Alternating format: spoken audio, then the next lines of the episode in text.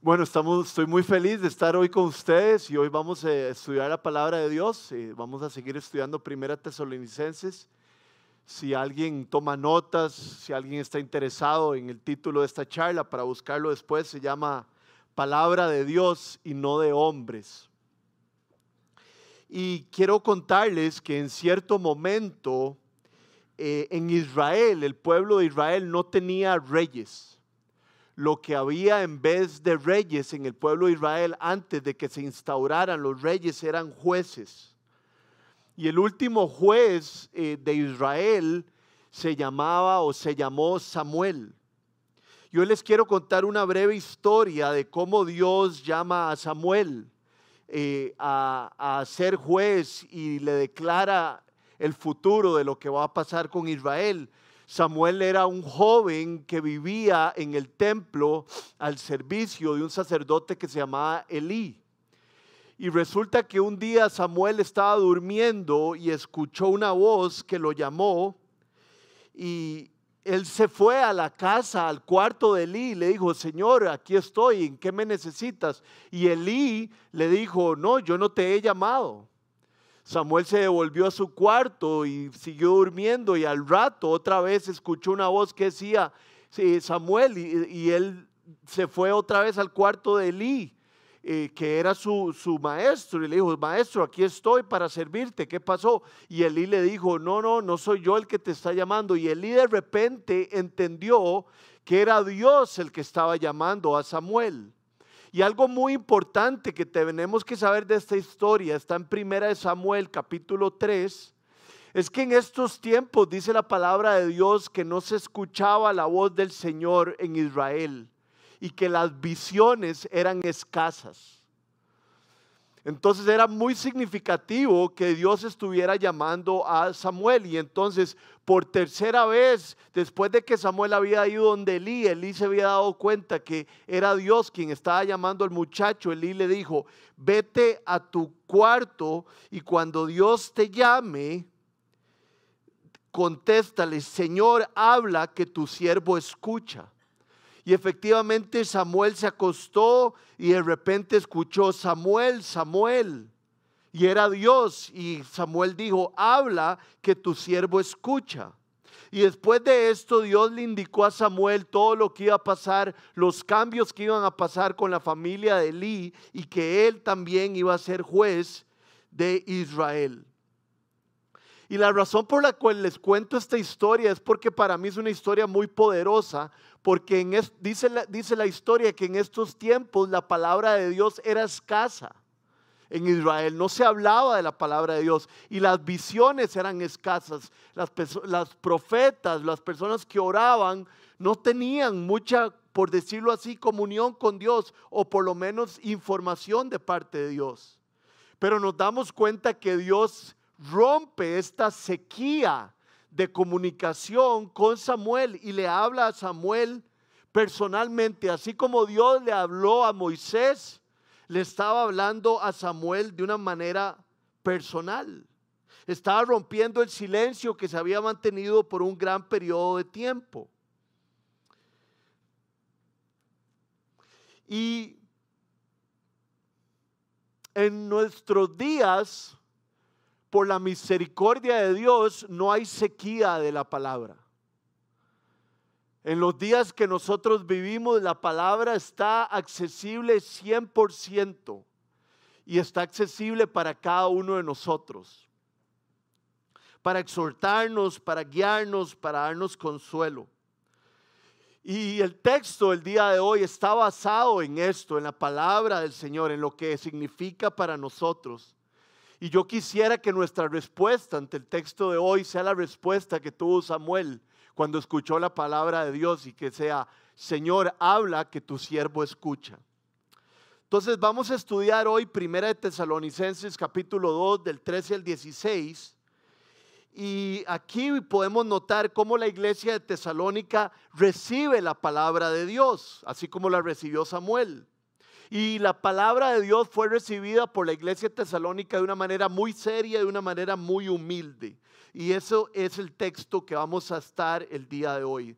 Los invito a abrir sus Biblias en Primera Tesalonicenses capítulo 2 del versículo 13 al 16.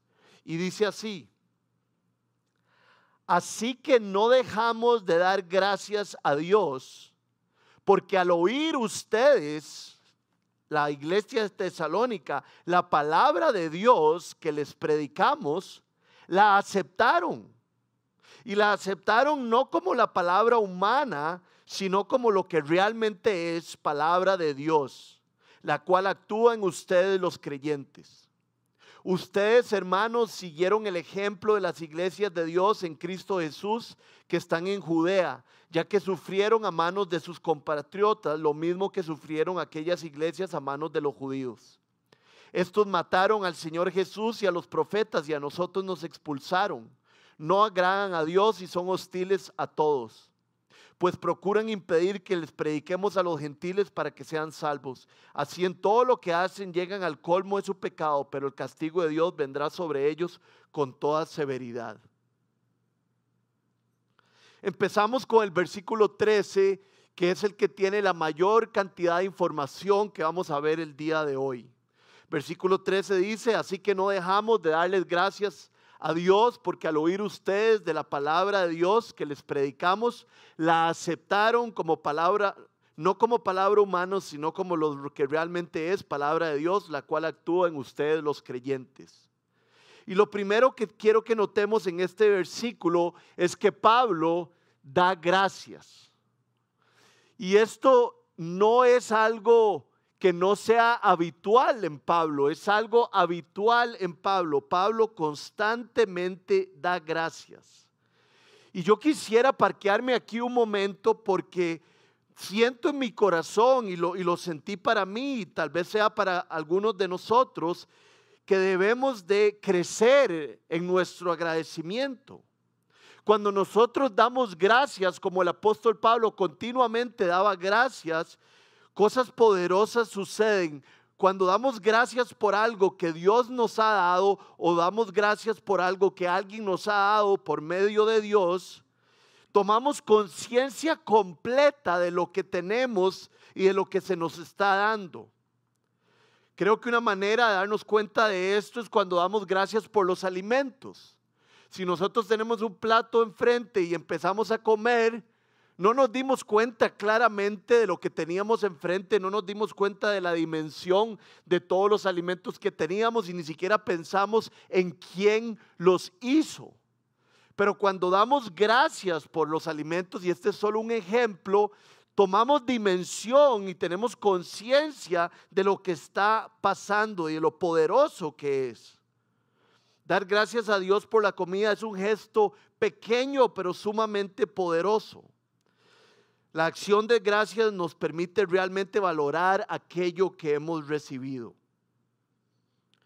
Y cuando leemos textos como Colosenses 3:15 y los ponemos en su contexto, nos damos cuenta que Dios generalmente habla del agradecimiento como un medio para demostrar amor y vivir en amor. Vean con lo que dice Colosenses 3:15, que gobierne en sus corazones la paz de Cristo a la cual fueron llamados en un solo cuerpo y sean agradecidos. O sea, el agradecimiento para Dios tiene que ver con, si ponemos el versículo otra vez, el agradecimiento tiene que ver con la paz que haya en nuestro corazón. Vean lo que dice Filipenses 4, del 6 al 7. Aquí leemos acerca de un círculo virtuoso de dar gracias. Dice, no se inquieten por nada, más bien en toda ocasión, con oración y ruego, presenten sus peticiones a Dios y denle gracias. Y vean lo que sucede después de dar gracias. Y la paz de Dios que sobrepasa todo entendimiento cuidará sus corazones y sus pensamientos en Cristo Jesús. Entonces hemos visto dos textos que nos demuestran que el agradecimiento tiene que ver con el amor y tiene que ver con la paz que nosotros podemos sentir. Ahora tenemos un poco más claro por qué Pablo da constantemente gracias por sus iglesias que ha fundado, por sus hermanos, por todas las cosas que tiene. Genera paz dar gracias, porque nos estamos fijando en lo que tenemos y no en lo que no tenemos. El versículo 17 de Colosenses, del que estábamos leyendo, el 3.15, dice así, y todo lo que hagan de palabra o de obra, o sea, todo, háganlo en el nombre del Señor Jesús, dando gracias a Dios el Padre por medio de Él. Todo lo que hagan, háganlo en el nombre del Señor Jesús, dando gracias. Y con este versículo quiero retarlos a cada uno de ustedes y a mi persona a dar gracias continuamente. A dar gracias cuando tengamos un plato de comida, a dar gracias cuando estamos en un medio de transporte que nos ayuda a desplazarnos, a dar gracias cuando entramos al trabajo, a dar gracias cuando estamos en la casa, a dar gracias cuando abrimos los ojos, cuando podemos leer la Biblia. Quiero leer con ustedes un pequeño párrafo que creo que es de gran ayuda. Dice así acerca de la gratitud. La gratitud es una de las cualidades más nobles del ser humano. Es muy desagradable convivir con alguien ingrato que no sabe reconocer las cosas buenas que tiene en su vida. Los que amamos a Dios necesitamos ser agradecidos y tener una actitud constante de gratitud. ¿Y por qué? Porque sabemos que hemos recibido muchísimo más de lo que merecemos. De hecho, no merecemos nada y hemos recibido la salvación. Los que hemos puesto nuestra fe en Cristo. Somos libres y salvos gracias a Jesucristo. Y eso es un regalo maravilloso de parte de Dios. Debemos ser agradecidos con Dios, pero también con las personas a nuestro alrededor que nos bendicen. La pregunta es, ¿has dado gracias hoy a Dios?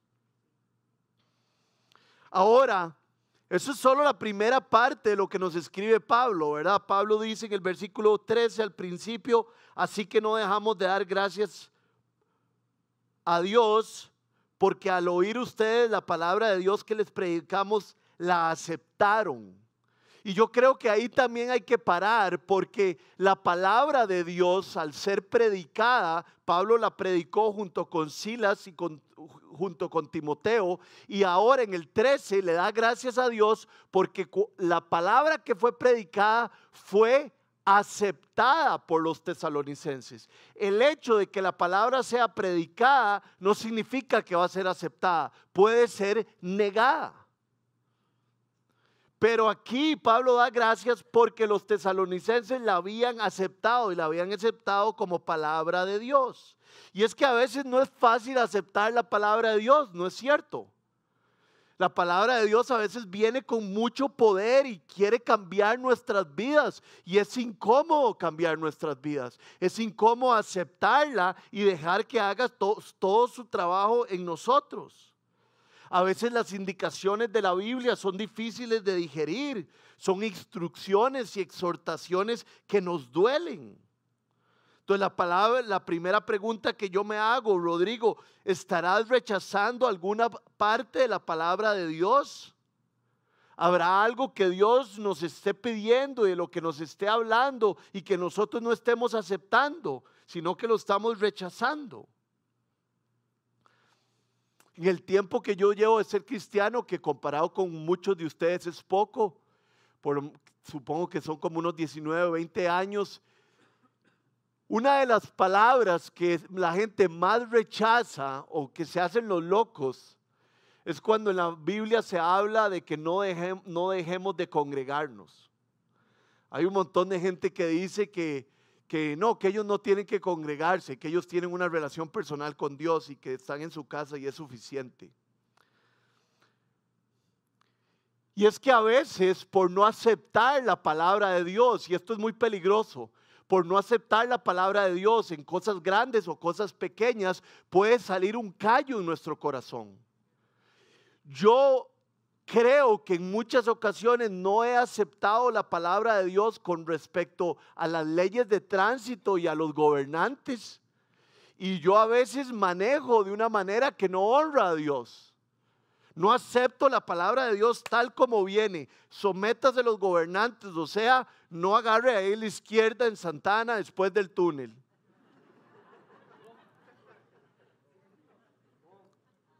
Y además que lo va a pescar porque ahora siempre están ahí. Y a veces voy manejando y hago cosas que no están bien y mi esposa me dice, y entonces me doy cuenta, no he aceptado la palabra de Dios en este sentido. Y sé que es un ejemplo muy pequeño, pero es muy poderoso.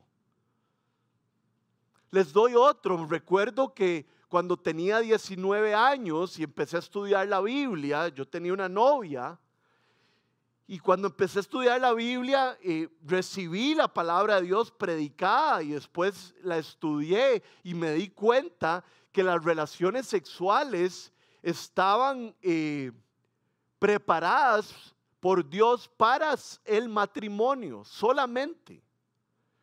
Cuando dos personas habían decidido convivir para siempre con la bendición de Dios. Y resulta que yo no, no, sabía esto y yo tenía relaciones sexuales con mi novia. Y era una exhortación muy fuerte para mí de aceptar, porque no solo iba a quitarme algún placer, sino que me iba a generar un problema con mi novia, porque mi novia ni siquiera era cristiana. Pero alguien predicó y la palabra yo la tuve que aceptar y aunque me costó aceptarla y cambiarla por un rato, gracias a Dios a los meses pudimos cambiarla. Pero la palabra de Dios puede ser aceptada o rechazada. Los tesalonicenses la habían aceptado. La palabra es, la pregunta es si nosotros la aceptamos. ¿Habrá algo en tu vida que Dios te está hablando, que la palabra de Dios te ha hablado y que no estás haciendo algo al respecto? ¿Qué ejemplo más fuerte el de Abraham? La palabra de Dios le dijo, anda y sacrifica a tu hijo Isaac. Isaac era el hijo de la promesa, era el único hijo que tenía y a través de él venía la bendición. ¿Y qué hizo Abraham? Se levantó temprano, ensilló eh, su asno o su burro y se iba a ir a sacrificar a Isaac. Esto no tenía sentido alguno. Primero porque un padre no mata a su hijo y segundo porque era el descendiente de la bendición. Pero Abraham, a pesar de que la palabra de Dios era fuerte y era dura y era costosa, decidió hacerlo. Porque no siempre la palabra de Dios es fácil de digerir, pero siempre será para nuestro bien y para la gloria de Dios. Entonces, Rodrigo, ¿Te está llamando Dios a hacer algo que no estás aceptando? Ahora que estábamos hablando de las naciones, hay otra pareja que por la cual les, también les pido oración, que está en nuestra comunidad, que es Pablo y Eli, que están siendo llamados a Tailandia. Y la idea es que pronto ustedes los van a conocer y los vamos a tener aquí adelante para empezar a apoyarlos y a generar todo lo que se necesita para que ellos se vayan a Tailandia. Y resulta que Dios le viene hablando a Pablo y a Eli desde hace como tres o cuatro años. Ellos han ido a China y han tenido varios viajes de exploración. Y Pablo cuenta que como por año y medio se hizo el loco del llamado de Dios empezó a trabajar en Amazon, se casó y ya tuvo una hija. Y cuando uno tiene hijos, ya todo empieza a tener un ritmo diferente. Y se estaba haciendo el loco. Y dijo que hasta que llegó un momento donde no podía dormir. Y tuvo que volver a aceptar la palabra de Dios y decir, Señor, sí voy a ir. Señor, sí me voy a preparar. Entonces, quiero que saquemos esto de la primera, de esta primera parte del versículo 13.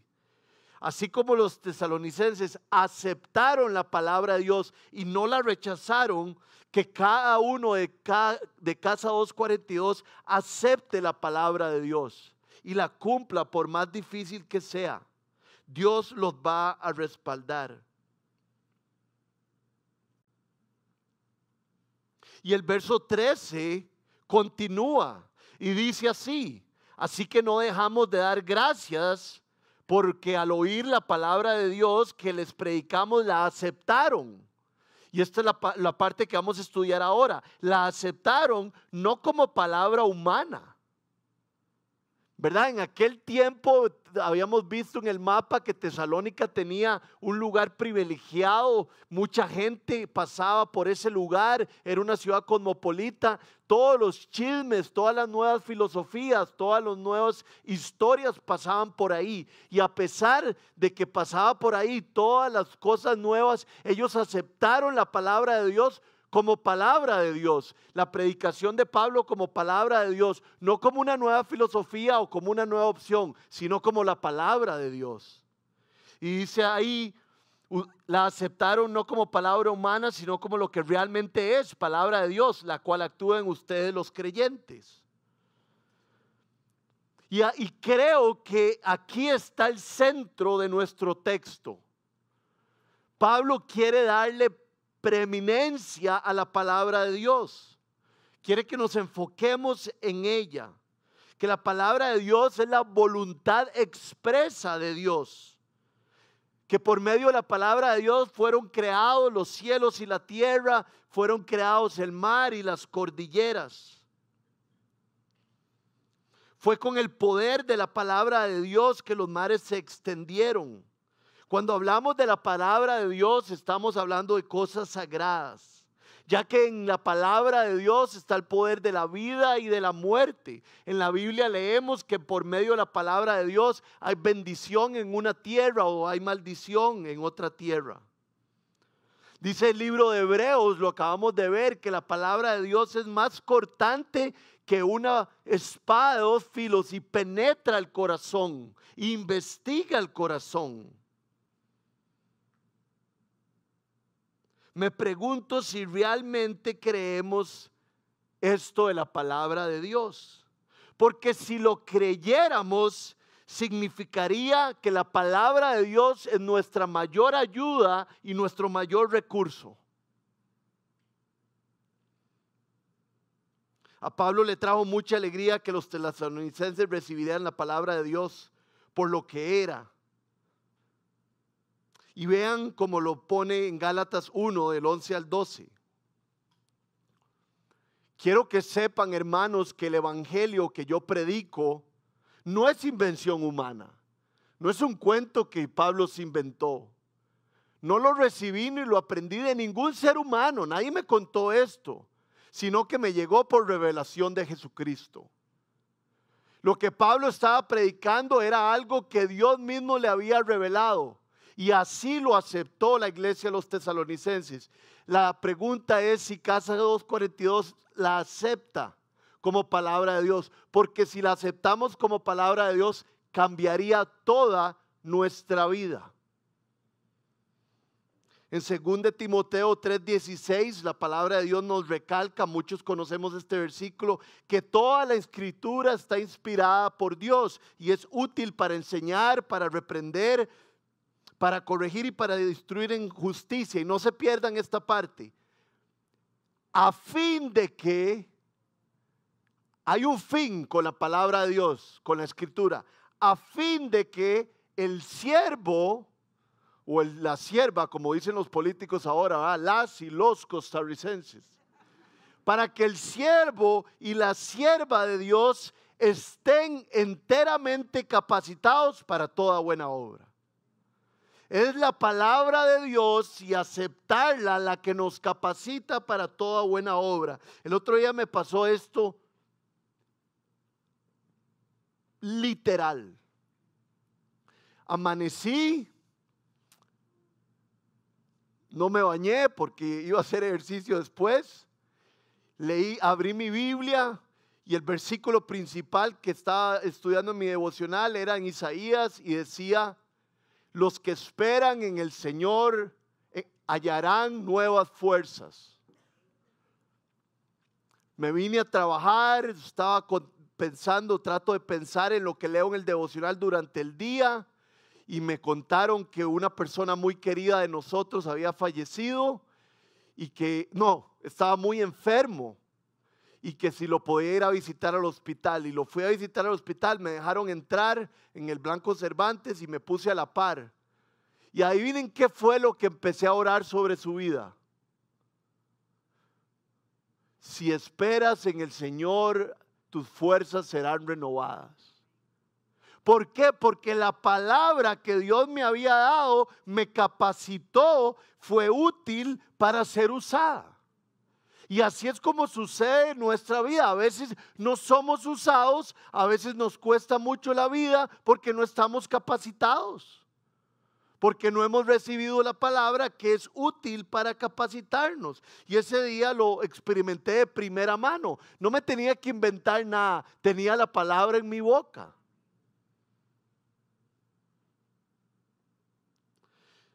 Y cuando estaba pensando en esto, me surgió una pregunta y quiero compartírsela con ustedes. Si les dicen que pueden ir a una isla secreta, una isla preciosa, lindísima, donde van a estar por un mes y medio, ¿cuáles son? Van solos. Va a haber comida. ¿Cuál son las dos cosas que se llevarían?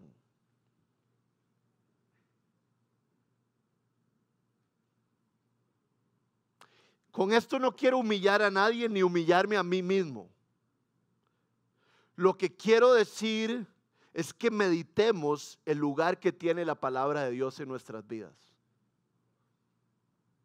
Porque si la palabra de Dios es la palabra de Dios, es lo que más necesitamos en nuestras vidas. De hecho, Jesús les dijo a sus discípulos, no tengo hambre. Debería tener hambre, pero no tengo hambre porque acabo de comer, acabo de hacer la voluntad del Padre y ese es mi alimento.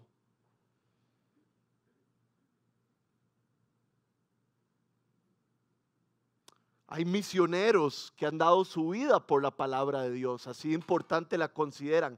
Hay personas que han durado 30 años traduciendo la Biblia a un lenguaje autóctono. Ahora acabamos de ver que Mongolia tiene su Biblia hasta el año 2000. Hay personas que dedican toda su vida en traducir la Biblia a otro idioma. ¿Por qué se tomarán tanto trabajo? Porque no hay nada más importante que darle a la gente de Mongolia que la Biblia. Si ellos reciben la palabra de Dios como lo que realmente es la voluntad del Creador, sus vidas cambiarán para siempre. Y dice la palabra de Dios y la verdad los hará libres. Los tesalonicenses recibieron la palabra de Dios con humildad, con agradecimiento, como una bocanada de aire fresco, ya que fue el Espíritu Santo el que se las implantó a ellos. La pregunta es, la recibimos nosotros día a día como una bocanada de aire fresco y el Espíritu Santo la implanta en nosotros. La sensación de este versículo 13 y del texto entero es Pablo dejando la palabra de Dios en alto. Vean lo que dice el Salmo 119, 105. Tu palabra es una lámpara a mis pies, es una luz a mi sendero. Vean lo que dice Charles Spurgeon. Somos caminantes de la ciudad de este mundo y somos llamados a menudo a ir hacia la oscuridad. No nos aventuremos a ir a este lugar que es oscuro sin la palabra que da luz porque si no podríamos tropezar. Cada hombre debería de utilizar la palabra de Dios personalmente, prácticamente y habitualmente para que así pueda ver su camino y lo que tiene por delante. Cuando la oscuridad se instala a nuestro alrededor, la palabra del Señor como una antorcha de fuego revela el camino. Ahí, ahí podrían haber dicho amén. Es luz y es lámpara a nuestros pies. Imagínense ustedes en la oscuridad, pero sacan el celular, le ponen el foco y empiezan a caminar y saben por dónde van. Spurgeon está diciendo que cuando hay oscuridad, la palabra de Dios es la que nos da luz y nos ilumina por dónde ir. cada vez que estudiamos la palabra de Dios puede ocurrir un milagro. Vean qué increíble como termina ese versículo 13. Dice así, la aceptaron no como palabra humana, sino como lo que realmente es, palabra de Dios. Y ojo cómo termina, la cual actúa en ustedes los creyentes. La palabra de Dios actúa. Esta palabra en el lenguaje original quiere decir que obra de manera eficaz, eficiente y productiva. Cuando dice que la palabra de Dios actúa en ustedes, está diciendo la palabra de Dios obra eficazmente, obra eficientemente y obra con productividad en sus corazones. Sobrenaturalmente. ¿Está la palabra de Dios actuando en nuestra vida eficazmente, poderosamente, habitualmente, produciendo cambios?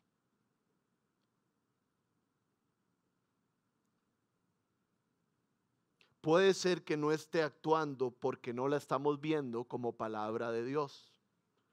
La voz poderosa de nuestro Salvador que nos quiere instruir en la ruta para llegar al cielo. Ahora llegamos al versículo 14. Dice así, ustedes, hermanos, siguieron el ejemplo de las iglesias de Dios en Cristo Jesús que están en Judea, ya que sufrieron a manos de sus compatriotas. Lo mismo que sufrieron aquellas iglesias a manos de los judíos. Los tesalonicenses no solo nos pueden servir de ejemplo de cómo recibir la palabra de Dios, sino que nos, nos pueden servir de ejemplo de sufrir por la palabra de Dios. Aquí leemos en este texto que los tesalonicenses estaban sufriendo por la palabra de Dios, así como los judíos sufrieron en Judea por la palabra de Dios. Recordemos que cuando la iglesia empezó, uno, eh, uno de los eh, principales eh, perseguidores de la iglesia era Saulo. Resulta que cuando Saulo se hace cristiano, entonces ya no había tanta persecución, pero está Herodes y Herodes empieza a perseguir a todas las iglesias que están en Judea. Tanto así que aquí fue donde murió Santiago, el hermano del Señor. Lo mataron a filo de espada. Y es cuando leemos en el libro de Hechos que meten a Pedro a la cárcel. Había una persecución de los judíos, pero los judíos perseveraron. Y entonces Pablo les está diciendo a los tesalonicenses, ustedes no solo recibieron la palabra de Dios por lo que es, sino que sufrieron por la palabra de Dios, así como los judíos sufrieron en los primeros tiempos.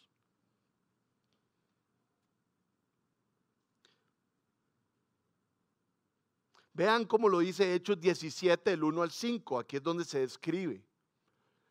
Atravesando Anfípolis y Apolonia, Pablo y Silas llegaron a Tesalónica, es lo que estamos leyendo, ¿no es cierto? Donde había una sinagoga de los judíos. Como era su costumbre, Pablo entró en la sinagoga y tres sábados seguidos discutió con ellos. Basándose en las escrituras, les explicaba y demostraba que era necesario que él, Mesías, padeciera y resucitara les decía, este Jesús que les anuncio es el Mesías. Algunos de los judíos se convencieron y se unieron a Pablo y a Silas, como también lo hicieron un buen número de mujeres prominentes y muchos griegos que adoraban a Dios. Ahora ojo con esta parte.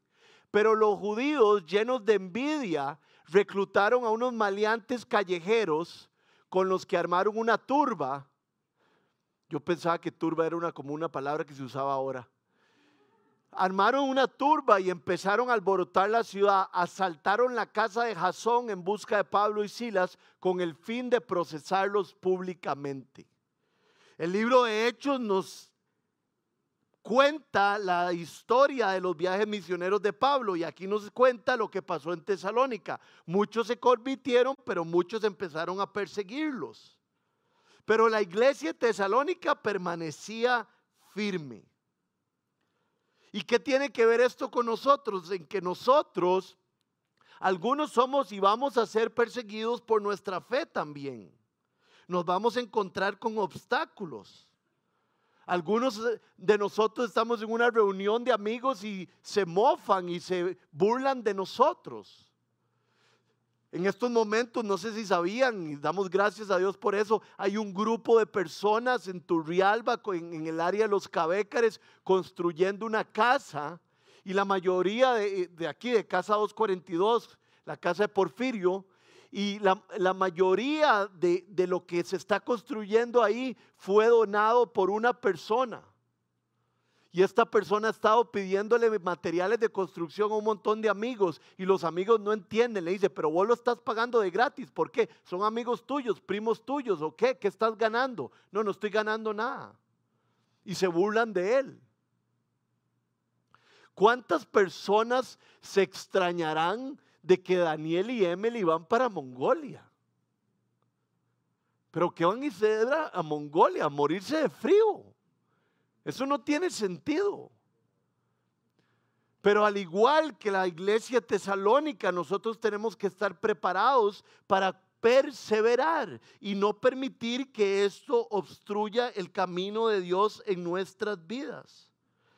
El domingo pasado tuve una conversación con una señora y su hija que vienen aquí a la, a, la iglesia y me contaban que eh, tienen problemas con el esposo, con el papá, porque no les gusta que ellas vengan a la iglesia y pobres porque están tristes y porque les cuesta mucho venir aquí y cada vez que vienen se les hace un problema. Pero yo les dije que perseveraran, que trataran a su papá y a, a su esposo con todo el amor del mundo, que reflejaran a Cristo, pero que siguieran adelante. Y eso es lo que las iglesias de Tesalónica nos dan como ejemplo. No importa quién se esté burlando de nosotros, no importa quién no entienda nuestra fe, no importa los obstáculos que enfrentemos, seamos como la iglesia tesalónica, que era como la iglesia, las iglesias de Judea, que permanecían firmes.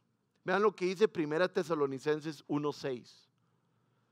Ustedes se hicieron imitadores nuestros y del Señor, Señor Jesús, cuando a pesar de mucho sufrimiento recibieron el mensaje con la alegría que infunde el Espíritu Santo.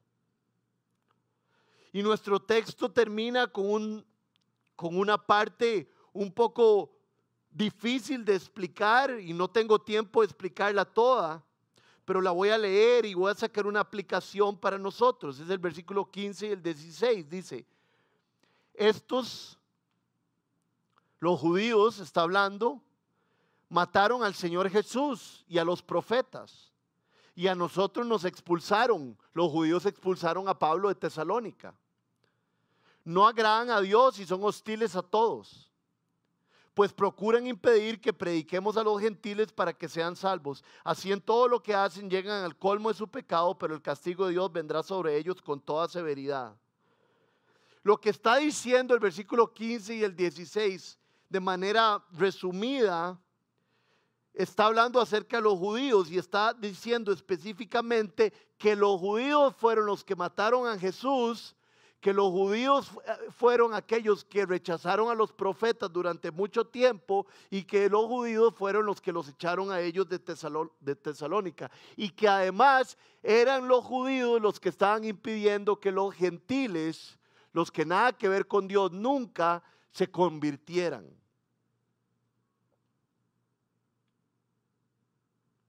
Entonces, ¿cuál es la aplicación para nosotros? No ser como los judíos, sino recibir la palabra de Dios, aceptar la palabra de Dios y no poner impedimentos para que nadie deje de conocerla. Además de dejar que la palabra de Dios actúe con poder en nuestras vidas, llenos de fe, que nosotros, al igual que dijo Samuel, digamos, habla Señor que tu siervo escucha. ¿Por qué? Porque ya no estamos en tiempos de escasez. No estamos en tiempos en que Dios no habla o no hay visiones. Dios nos puede hablar todos los días, en todo momento. Entonces digámosle, Señor, habla que tu siervo escucha.